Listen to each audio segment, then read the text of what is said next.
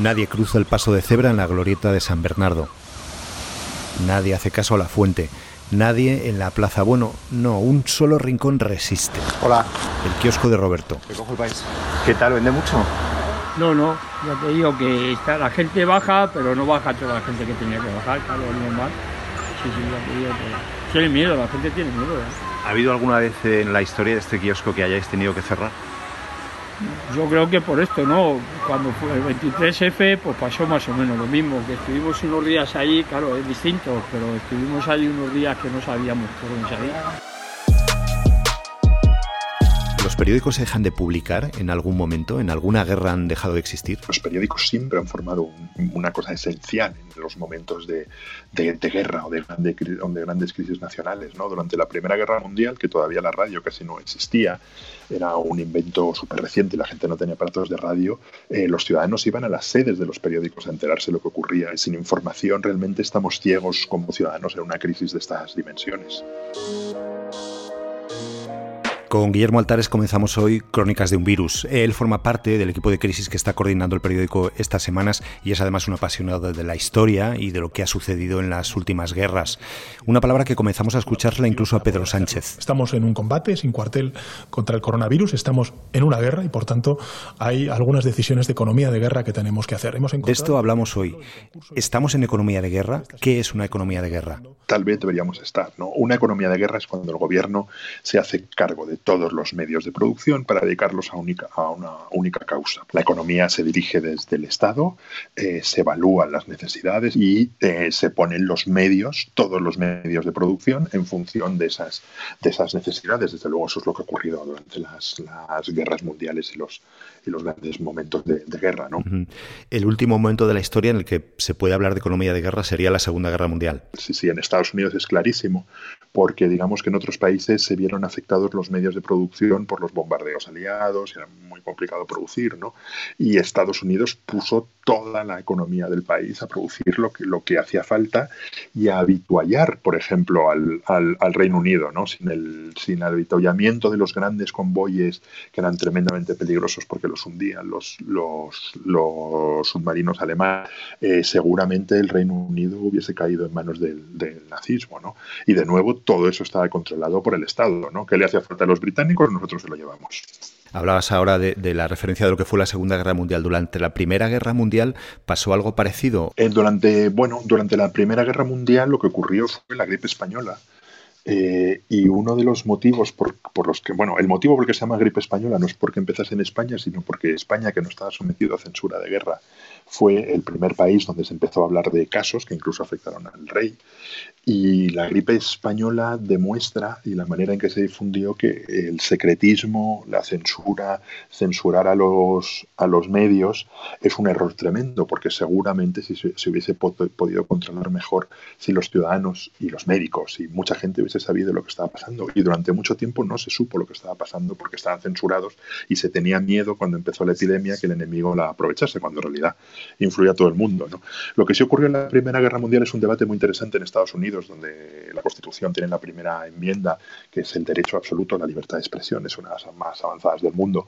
Y hubo un caso muy famoso del, del Tribunal Supremo eh, americano eh, sobre el derecho o no a manifestarse contra la guerra en mitad de la guerra. Eh, en este caso el ciudadano lo perdió y fue a la cárcel, pero hubo muchos jueces que dijeron no, uno tiene derecho a manifestarse contra la guerra en mitad de la guerra, no creer que la guerra es injusta. Aquí es un debate que yo creo que es incomparable, porque todos estamos de acuerdo en que hay que acabar con el, bueno, menos Donald Trump, yo creo, todos estamos de acuerdo en que hay que acabar con el, con el, eh, con el COVID-19, con la COVID-19 y con y con este maldito coronavirus, ¿no? Pero yo creo que, que la- el secretismo, la falta de información es uno de los mayores problemas que nos podemos encontrar en esta lucha médica. ¿Y cómo se pasa de una economía de guerra a una de posguerra? Hay dos casos diferentes. Uno es en Estados Unidos, que no fue afectado en su territorio por la guerra, no hubo destrucción de los medios de producción. Y ahí, bueno, es reconvertir donde antes se fabricaban tanques, se vuelven a fabricar, a fabricar coches y se relanza el consumo. De hecho, después de unos primeros años malos, digamos, los años 50 y sobre todo los 60 son los años dorados del, consumo, no es como nace la sociedad del consumo en la que vivimos. Y Europa se, se reconvierte, se recuperó con un plan Marshall, ¿no? Entonces ahora no necesitamos los americanos que nos den un plan Marshall, necesitamos un plan Marshall de nosotros. Un plan Marshall es poner mucho dinero en el mercado para que la gente, para bueno, poder reconstruir el país. Aquí no es una reconstrucción física, digamos. Eh, por ejemplo, durante las, después de la Segunda Guerra Mundial, si uno va a las zonas más destruidas, se da cuenta de que, de que está lleno de ciudades horribles que fueron construidas a toda velocidad en los años 40, eh, 50, porque hacía falta de vivienda. Aquí lo que, lo que necesitamos es recuperar la economía, ¿no? En una economía de consumo es un experimento que no ha ocurrido nunca de dos, dos meses como mínimo totalmente parada la economía. Pedro Sánchez lo mencionaba este domingo. Que tenemos que articular un gran plan Marshall, un gran plan de inversiones públicas eh, para el Pero en este caso, que el enemigo no es un país y está amenazando a todo el mundo, ¿quién va a tener dinero para pagar un plan Marshall? Claro, es que esta es una guerra muy peculiar en la que solo puede haber eh, vencedores porque si hay vencidos somos nosotros los vencidos. Es una guerra además en la que está en juego el futuro de la especie. Esto es una cosa insólita que no la habíamos visto nunca, ¿no? Por tanto, si salimos, y vamos a salir, claro que vamos a salir, aunque nos va a costar mucho y va a ser doloroso, pues eh, lo vamos a pagar todos. Y es verdad que habrá quien saque mayor provecho eh, geopolítico, podríamos decir, está, está prefigurándose ya de una forma muy clara una emergencia de la hegemonía china y el declive de Estados Unidos es evidente, así como la incapacidad de Europa de tomar eh, cualquier tipo de protagonismo. ¿no? Por tanto, el mapa casi lo tenemos.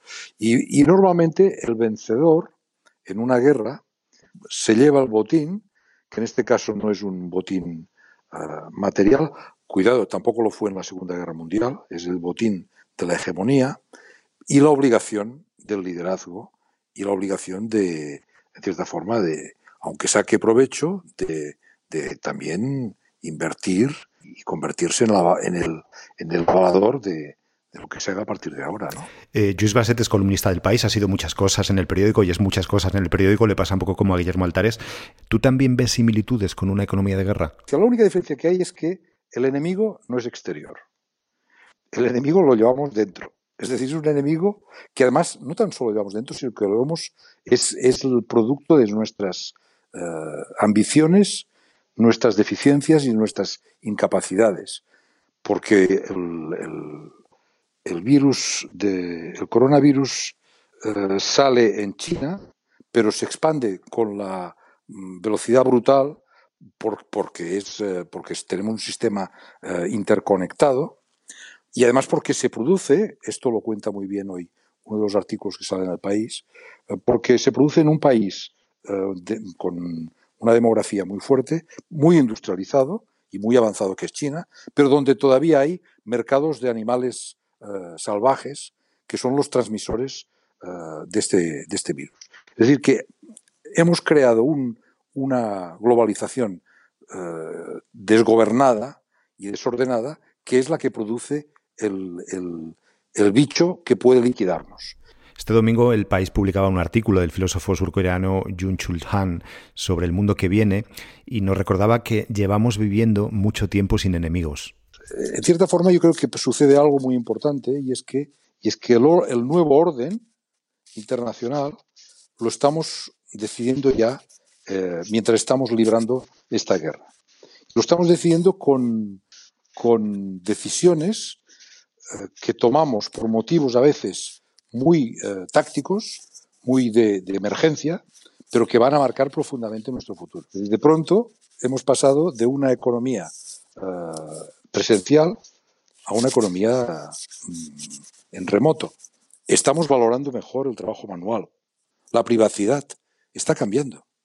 Y está cambiando en, la doble dimensión. Por una parte, en las cosas que estamos haciendo para salvar el pellejo, pero que prefiguran la sociedad que vamos a, inaugurar, que estamos inaugurando. ¿Y qué nos está fallando ahora? Nos está fallando precisamente los males asociados al nacionalismo, al Estado-nación, que es que los viejos Estados-nación no supieron eh, crear entidades supranacionales capaces de gobernarnos, que es lo que ahora necesitamos. Pero para gobernarnos en el futuro no sirven los Estados-nación. Quizá nos sirven ahora, o deben servirnos ahora, no hay más remedio que utilizarlos para eh, enfrentarnos disciplinadamente a una situación de emergencia, pero no para construir el futuro. ¿Eres optimista entonces respecto a cuál va a ser el futuro de la Unión Europea? También es un poco exagerado e injusto atribuirle a la Unión Europea los defectos mm, que hemos aportado desde cada uno de los estados a la hora de ser rácanos en construirla. Y yo diría otra cosa, además, eh, Carlos, que es que yo creo que no hay que hablar mal de Europa.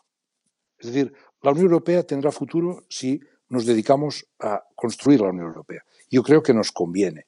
Y para hacerlo, lo primero que tenemos que hacer es no convertirla en el chivo expiatorio sobre el que cae todo todas nuestras críticas.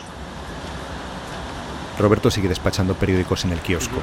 ¿Y cómo hacéis vosotros? ¿Tú tomas precauciones? ¿No os da un poco de, miedo? Guantes, yo es que mascarilla, pues la verdad que no me acostumbro a llevarla y los guantes no hago muy mal, trabajo muy mal con ellos. Pero bueno, sí, hombre, procuro que nos acerque. Bueno, cuídese mucho, ¿eh? Vale, gracias, igualmente. Esto es Crónicas de un Virus. Soy Carlos de Vega. En la edición, José Juan Morales. Escríbenos, si quieres, a audio.elpais.es. Queda un día menos, mañana pasarán más cosas. Gracias por escuchar.